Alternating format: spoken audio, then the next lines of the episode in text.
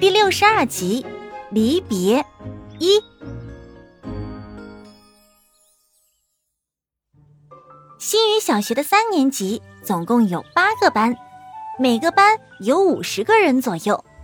杨老师计划发给每个同学四只蚕宝宝。由于新一批的蚕卵还没孵化出来，而将近八百只三零期的小蚕已经挤满了蚕舍，所以。杨老师决定提前将所有三零七的小蚕发给一至四班的同学们，等再过一周发布期末考试成绩的时候，再将新一批的蚕宝宝们发给五至八班的同学。小杨老师向来是个井井有条的人，分配工作以每个班为单位，从一班开始，先清点出与人数同等数量的小盒子。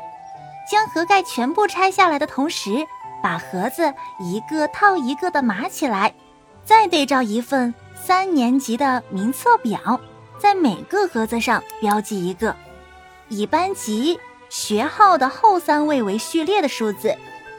比如李新果就是三杠幺二二，这样一来就能避免错发或者多发的情况发生。接下来便开始依次往每只小盒子里放入事先准备好的小片桑叶和随机选择的四只蚕宝宝。在杨老师为三年一班装盒的时候，小虫躲进桑叶下面，无论老白如何呼喊它，就是不肯出来。蚕舍一片混乱。大蚕们惊慌失措地看着人类几只几只的将蚕宝宝放进小盒子中，却不得半分要领。他们当然也看见老白疯了一般的在蚕舍上下到处大喊大叫，任小杨老师怎么驱赶，他就是不肯离开蚕舍。他用干柴般嘶哑的声音，不断地重复着一个陌生的词：“点点。”在杨老师分配三年二班的时候，姐姐在桑叶下找到小虫，才得知人类要将蚕宝宝们分给学校里的孩子们饲养。姐姐问小虫为什么回来，小虫没有回答，只是默默地笑了笑。他笑得那样悲怆，让人看了心疼。小虫邀请姐姐跟他一起藏到杨老师分配到三年三班的时候。他说：“三班有一个让他非常心仪的小男孩，虽然机会渺茫，但只要他们被分到一组，至少在新家中可以相互关照。”就这样，两只小蚕在一片嘈杂中紧紧地依偎在一起。小虫注意到，爸爸的呼唤声已经消失了。他本以为自己会开心。没想到，却被一股汹涌的悲伤淹没了。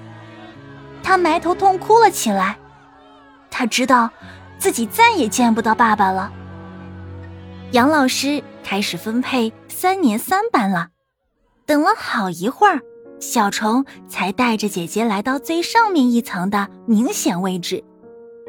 只见杨老师正在小心翼翼地抓起一只奋力挣扎的小蚕。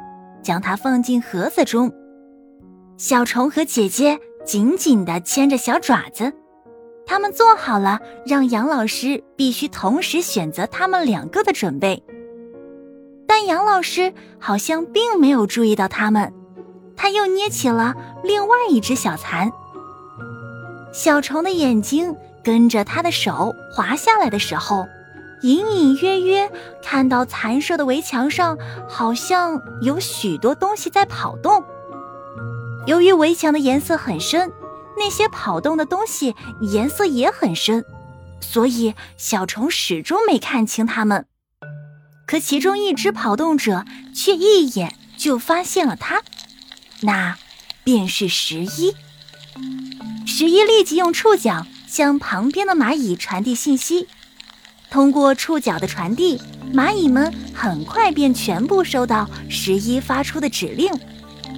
大部分蚂蚁即刻离开财社，留下四只蚂蚁按兵不动，等待着下一个行动的讯号。十一和六十八就在其中。